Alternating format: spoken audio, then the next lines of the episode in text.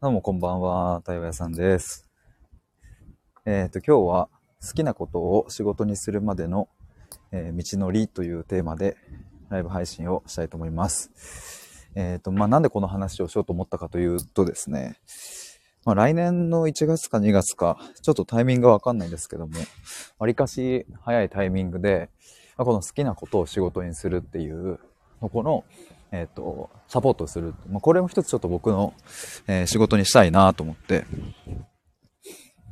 で、えっ、と、まあ、それにあたって僕はどういう風な手順を踏んできたかみたいな話を、えちょっと知ってほしいなっていうのと、僕自身もちょっと整理したいなという思いで、えっ、と、ちょっと話そうと思いました。どっから話そうかな。うんと、会社を辞めたのが2020年の8月なんですけれども、えー今2023年なので、もう3年と半年ぐらい半年は経ってないか。まあ、3年4ヶ月ぐらいか。えー辞めてから経っているんですけれども、あの、今のこの対話の仕事っていうのは、その辞めた瞬間からやっていたわけじゃなじゃなくて、まあ、むしろ、会社を辞めた時には、えまさかこうなってるなんて、ちょっと思いもしなかったというか、全然想定してなかったので、えー自分でも、まあ、振り返ってみると、あ結構あ、びっくりというかね、いや、本当おかげさまでこういう風にやらせてもらえているんですけれども、うんなんかちょっと振り返りながらいきたいと思います。まずね、あの、僕が会社を、まあ、辞めた2020年8月の頃なんですけれども、まあ、当時は社会人2年目でね、僕はあの人材業界のま営業マンで、ね、新卒で、えー正社員となって入って営業をしていたんですよ。法人営業とか、まあ、新規開拓とかもやってたので、まあ、飛び込み営業もしましたし、うん、飛び込み営業なんて本当ね、入社間もなく、入社して2週間後ぐらいにスタートしてね、やもう右も左もわかんないどころか、前も後ろもわかんないみたいな中で、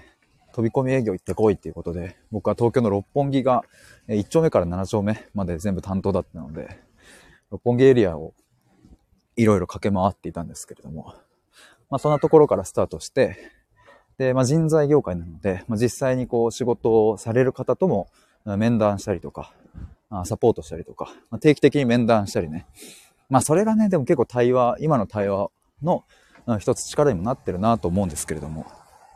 まあそんなことをして、で、2年目に入って、えー5月ぐらいですね、に、うん、このまんまでいいのか本当にっていう思いが出てきて、で、6月に辞める決心をし、8月に辞めたっていう、うん、そう、もう超ざっくりとそういう流れなんですけども。で、まあその辞めた時っていうのは、じゃあ何を、何をしてたのかみたいな。ところで、あ、修二さんこんばんは。どうもどうもお久しぶりです。ありがとうございます。好きなことを仕事にするまでのちょっと道のりをちょっとね、振り返りつつ、今話しております。ちょうど今辞めた時の話をね、に入っていたんですけれども、何をね、僕が、あの、最初したかっていうと、自分で、えっ、と、サイトを立ち上げて、え広告収入を作るみたいな感じですね。ここからスタートしました。修二さん、いつも YouTube 拝見してます。ありがとうございます。嬉しい。えー、嬉しい。ありがとうございます。やった。え、めちゃくちゃ嬉しいっすわ。ありがとうございます。そう、広告収入作るっていう。あの、皆さんもね、なんか調べるときにさ、なんだろう。まあ、それこそ大手のメディアもそうですよね。なんか広告が載ってるじゃないですか。まあ、あれですね。まあ、わかりやすいとこで言えば YouTube とかもそうですよね。YouTube も再生数たくさん回る人は、えーそれだけ広告が表示されて、えーその広告収入が、まあ、YouTuber に入るわけですけれども、まあ、それの、えっ、と、ウェブページバージョンみたいな感じで言えばいいのかな。まあ、Google の広告とか載っけたりしてね。で、それは最初やってました。で、なんでやってたかっていうと、うん、いくつか理由があって、え一つは、僕の母親は当時、えっ、と、嫁宣告をされてね、3、4ヶ月ぐらいかな、僕が辞めた時っていうのは。うんやっぱり一番、その母親がね、1年で亡くなるっていうのがもう確定したので、あ、じゃあ、だったら亡くなる時までの時間をより、うん、自由にね、使えるようにしたいなと思って。いつ何時どんなことがあってもいいし、別にね、あの、そのサイトの記事を書くのは夜中でも、えー、早朝でもできるわけなので、他の何かに左右されない、基本的には左右されないので、っていう、まあ、時間の側面と、まあ、あともう一つは、えー、たまたまそのタイミングで、えっ、ー、と、それをね、教えますっていう風にサービスを出してた人がいて、その方はね、僕は社会人1年目の時に出会ったんですけれども、うんと、その人がちょうど僕が辞めようかな、どうしようかなって悩んでる時に、一緒にそれ作りませんか？って、そういうサービスちょっとやりますみたいなことを発信されていたので、あ、もうここだと思って、ちょっと飛び込みました。うん、なので、別になんか、そのサイトを作って広告収入を得るみたいなことを、それ自体が僕はやりたかったわけじゃないんですね。うん、なんかそこに別に魅力があったというよりは、やっぱさっき言った時間を自由に使えるっていうところに魅力があって、それでいて、在庫を抱えるリスクもないし、立ち上げる資金っていうのも、あの、かなり少ないと。まあ、サイトを立ち上げる資金とかね。あの、サーバーと契約する。あの、まあ、言ったら、サイト上にアップするっていう資金なので、うん、まあ、ランニングコストも年間1万5千ぐらいかな。立ち上げるのも、うん、合わせて、まあ、2万ぐらいかな。そんな高くないんですよね。全然安くできるから。っていうので始めました。で、そっからね、あの、いろいろ頑張って、サイト伸ばして、えっ、ー、と、最高でね、月間で言うと16万 PV 数。だから、まあ、YouTube の再生数みたいなもんですね。そのサイトが表示される回数が月間で16万みたいなところまで行けたので、あの、まあ、それなりにね、あの、そこまで行くのってなかなか難しいと言われているので、あ、なんか、いい感じに来たなと思ってたんですけども。まあ、そういう入り口ですね。で、ただ、そのサイトが伸びていくにつれて、いや、これって、なんでやってんだっけみたいなとこにぶち当たるわけですよ。まあ、最初はね、もうとにかくこの今の会社じゃなくて新しいことしたいと自分で生きていきたいんだっていう。あの、まあ、大学生の頃から、あの、会社員は、えっ、ー、と、もう3年までっていうふうになんかなんとなく自分で決めていたので、まあ、独立する前提だったんですけども、まあ、それがね、1年半でね、会社辞めたから結構前倒ししたんですが、うん、でもね、そうそう、いざ、そのサイトを作ってやってみると、うん、で、結果も出てきたんだけど、なんかね、え、これなんだっけ？みたいな。俺がやりたいことって？みたいな風に、まあいい意味で疑問が出てきたんですよ。で、なぜかというと、まあそのサイトっていうのは、別に僕が発信したいことを発信するわけじゃなくって、世間が今話題にしてることを書くので、記事として書くので。だから言ったらその、世間の需要に左右されるんですよ。だそれこそ、うんと、例えばそうだな、 SMAP が解散とかさ、ガッキーと星野源が結婚とか、あなんかそういう本当にこうパッとみんなが、え、何それってなる、うん、テーマを記事にしていくので、うん、だからね、本当にトレンドに左右されるんですよね。もう今なんてさ、わざわざガッキーと星野源とかさ、 SMAP のこととかさ、そんなわざわざ調べる人いないと思うんですけども、それが一番ピークの時ってさ、みんな調べるから、で、そこで検索の上位に引っかかるように、えー、記事を書いたりとか、あとはテレビ番組で話題になってるものを記事にしたりとかね。うん、そういうのをこういろいろやってたんですよ。で、見てもらえるようにはなったんだけど、いや、これってなんか俺がやる意味ないなというか、うん、なんか、サイトには来てもらえるけど、別にそのサイトのページを見た人たちは、別になんかこれ誰が書いてるんだろうとは興味を持たずに、その情報だけ得たら終わりなんですね。っていうところになんか若干もやついてきて、うーんってなってる時に、まあ、とりあえず、えっ、と、ノートの発信を始めようと思って、えー、2021年の元旦からノートの毎日更新をスタートしたっていう。ここが僕の発信活動の、うん、一番最初のスタートですね。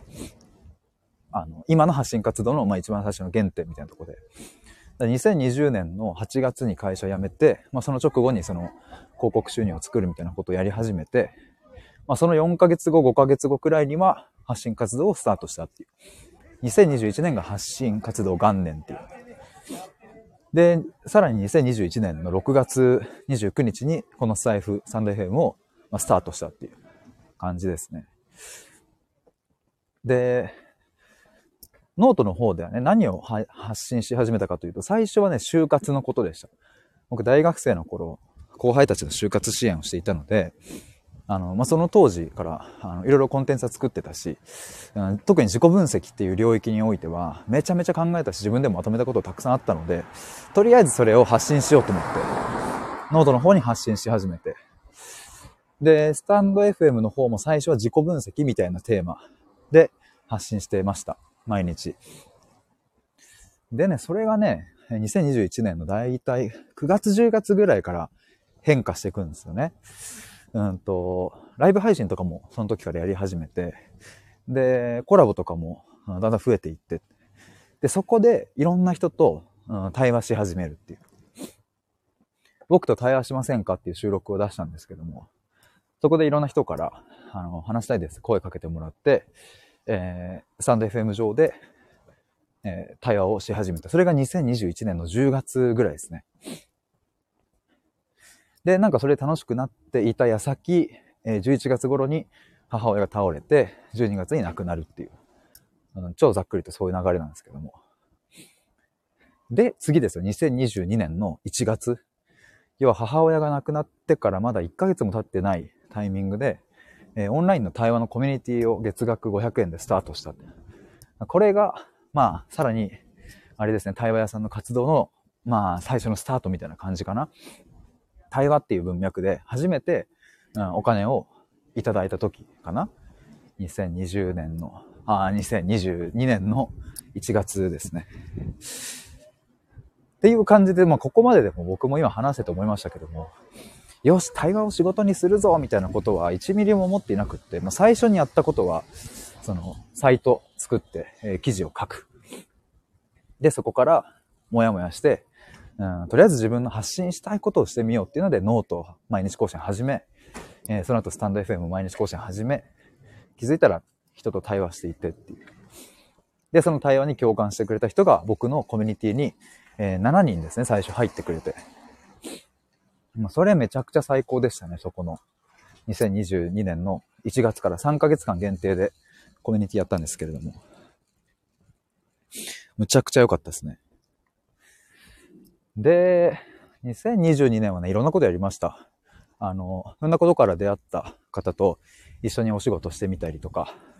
ああと僕一緒に就活してね、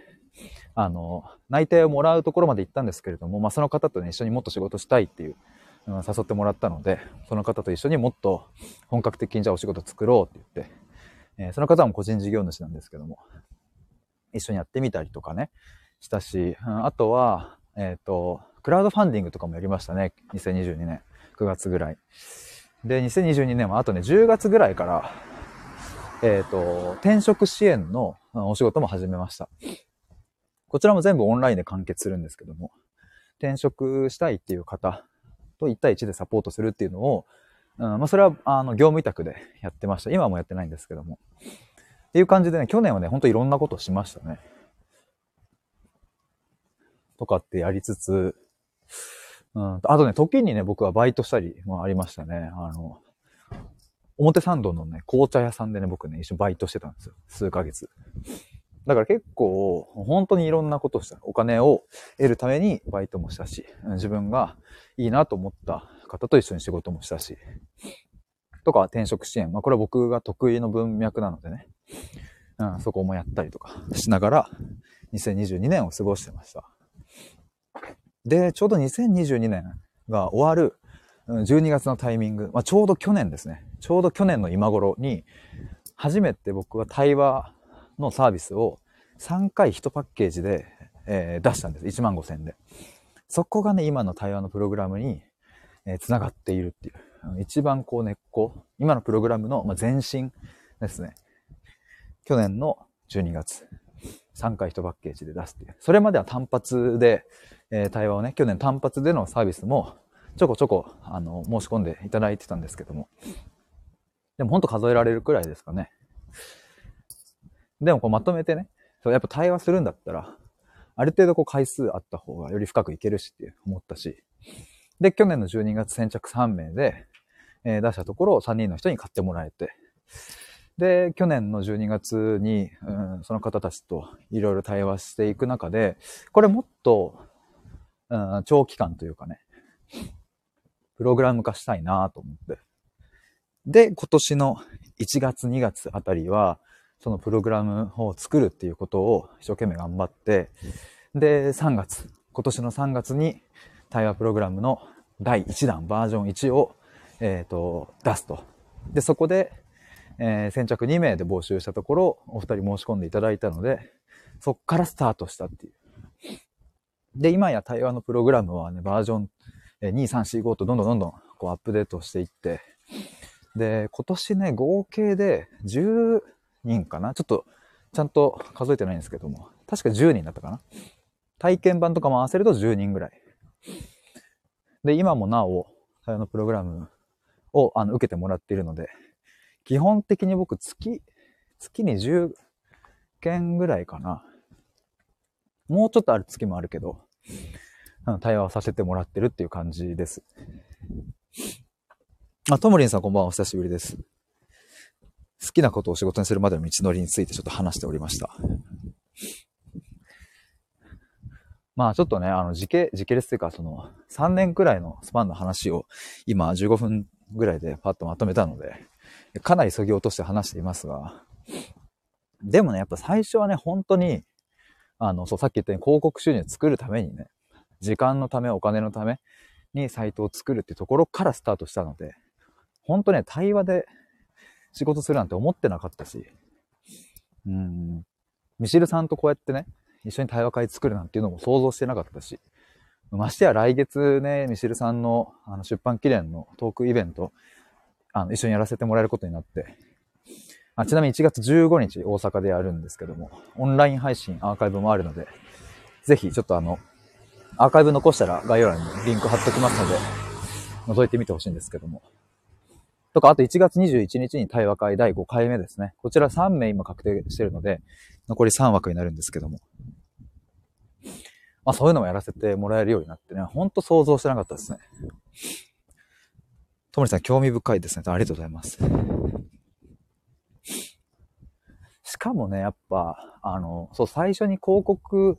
収入を作るために僕はウェブサイトを自分で立ち上げたわけですけれどもね、それがね、めちゃくちゃ生きたんですよ。今に。あの、そう、自分でね、公式サイト、僕、今、あの、自分、対話屋さんの公式サイトあるんですけども、これ全部自分で作れているのは、やっぱね、その経験があるからでも、もう間違いないですね。それがやってたから。うん、サイト自身も、その、サイト立ち上げたのが、2022年、去年の2月とかかな？に立ち上げたんですけど、自分の公式サイト。その時はね、まだまだ、あの、今、今みたいな内容は充実してなかったですけども、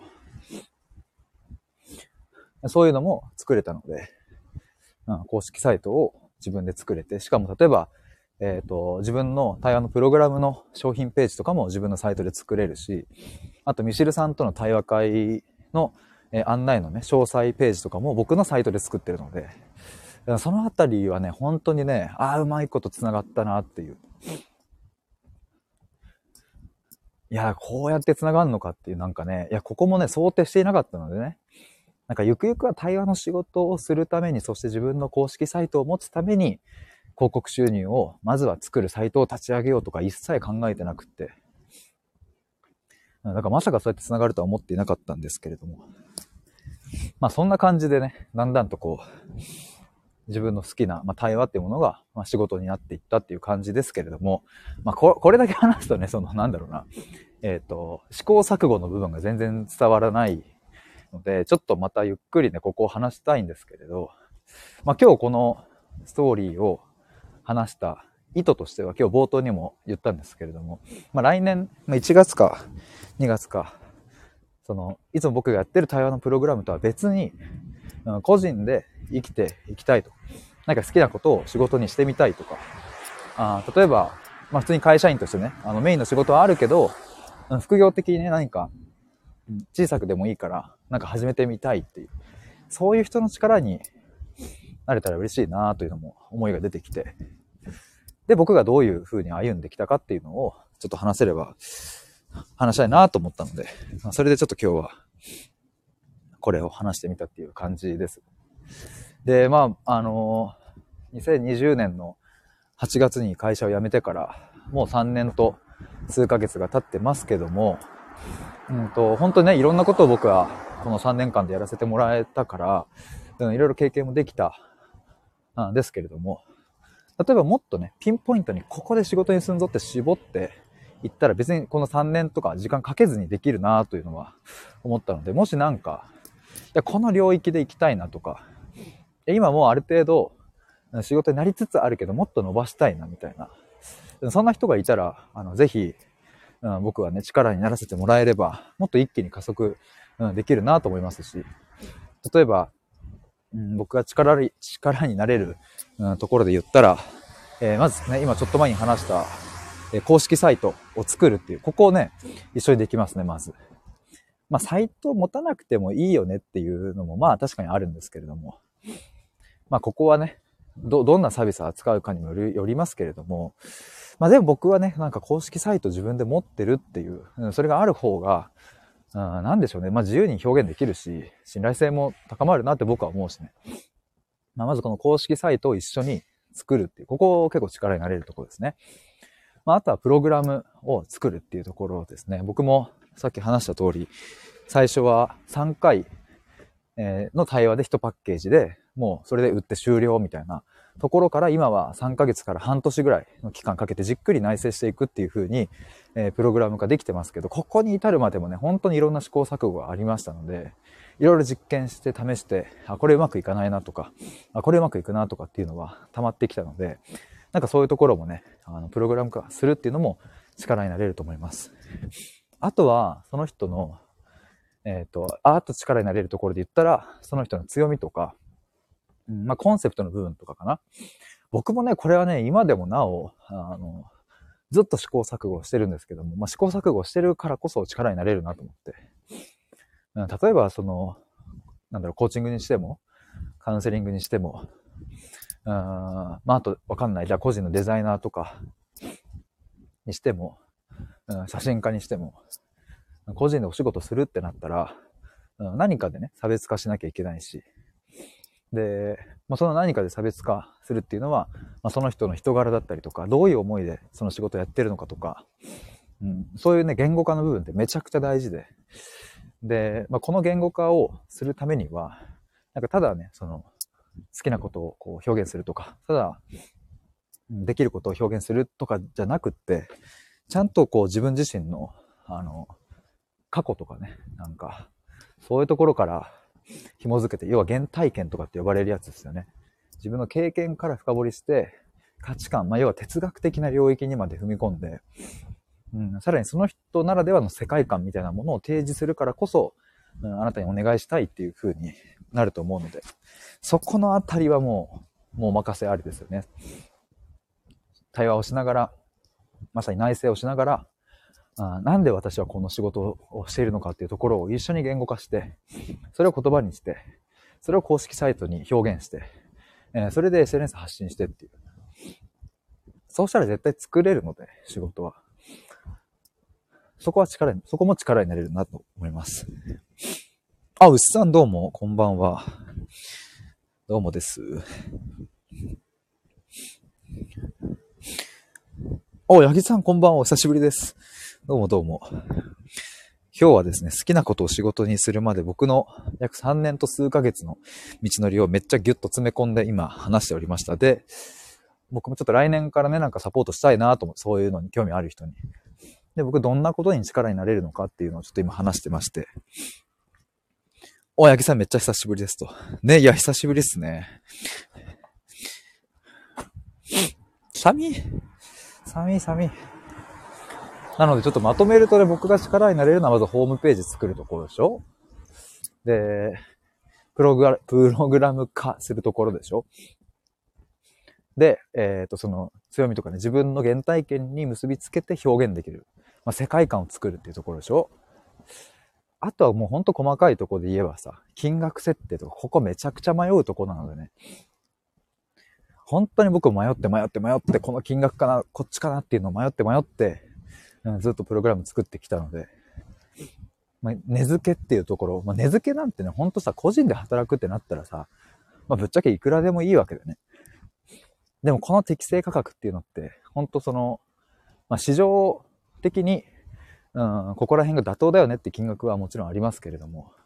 なんかそれだけじゃ決められないのでね。特にこう個人で働くってなると。まあその値付けの部分でしょ？まああとは、うんと発信の部分ですね。まあ僕も、あの、ノートとかね、えっ、ー、と、毎日更新始めて500日間やったり、このスタイフに関してはもうさ、2年以上ですよね。ほぼ毎日やってきてね。うん。まあ、あとはツイッターとかはね、あの、自分が思いついた時にポンポン上げてる感じですけれども。まあ、あと YouTube も今はやってますし。このあたりのね、発信も、さ、やっぱさ、例えば YouTube にしてもさ、カメラどうするとか、音声どうするとかさ、編集どうするみたいな。その辺とかもね、ほんと試行錯誤しながら、いやでもそれこそね、うっさんとかにも、ライブ配信でさ、これいいっすよ、ちょっと教えてもらったりとかもしてもらえたけど、やっぱ近くに、すでにやってる人が、てか現在進行形でやってる人がいるっていうのはめちゃくちゃ強いと思うので、なんか僕はそうやって力になれたら嬉しいなぁなんて思っております。あとなんだろうな。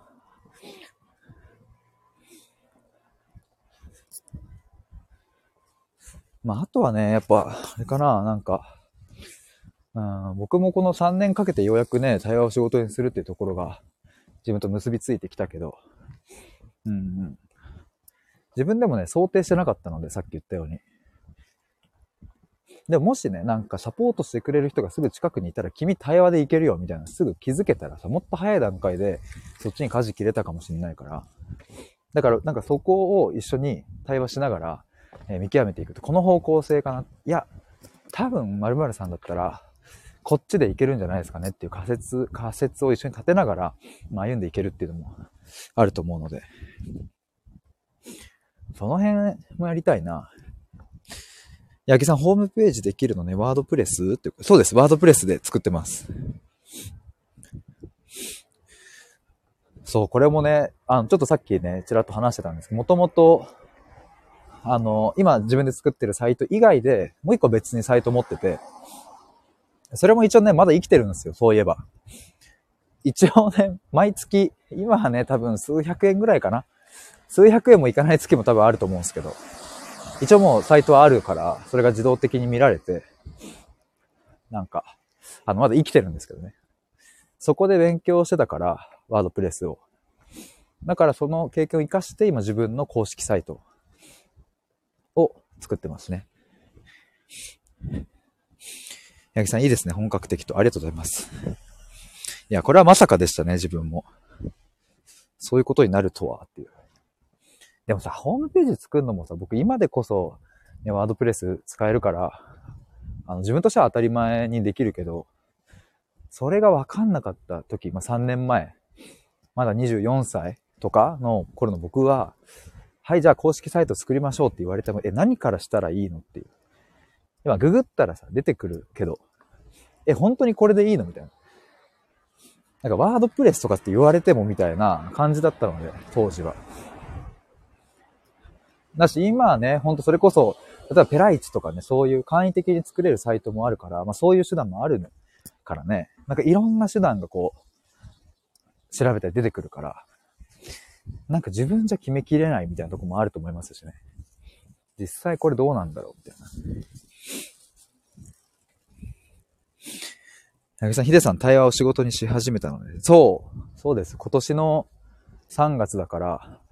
え、何ヶ月前？半年？いや、もっとか。8ヶ月前とか？計算できない。9月、9ヶ月前。でもほんと去年の2022年の12月に初めて対話を一つのパッケージ化して売ったので、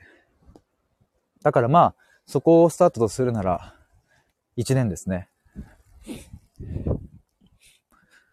だから、対話のプログラムももう順調に育ってきてるんですけれども、それはまた来月からさらにアップグレードするというか、今は対話と、まあ、あとチャットの、 Slack というチャットツールを使って、えー、いろいろ書き出してもらったりとかね、してるんですけど、うん、さらにそれに加えて、動画を僕が作って、それで内省を深めて、まあ、インプットして、その上でアウトプットしてもらって、それで対話してっていう。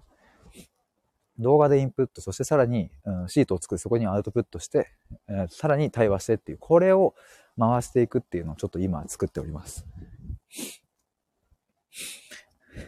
ネギさん、いいですね。夢を歩んでると。ありがとうございます。いや、もう気づいたら30分、ノンストップで話してしまいましたが。いや、皆さん聞いていただいてありがとうございます。まあ、そんなことをちょっと僕は今、あの、計画しているので、うん、でもなんか、多分その募集するにしても、まず一人かな？なんか好きなことを、まあ、仕事に、まあ、すでにしてるけどもっと伸ばしたいとかね。うん、人、もしいてね、あ、なんかピンとくんなと思ったら、ぜひ、公式 LINE の方登録しておいてください。で、なんか、あの、もし興味あればメッセージいただければと思いますし、なんか質問とかあれば、何でもお答えしますので、お気軽に送ってください。てなわけで、今日はここらで終わりにしたいと思います。よいしょ。よいしょ、鍵が出ね。あ、牛さんありがとうございます。八木さんもありがとうございました。ではでは、またね、バイバーイ。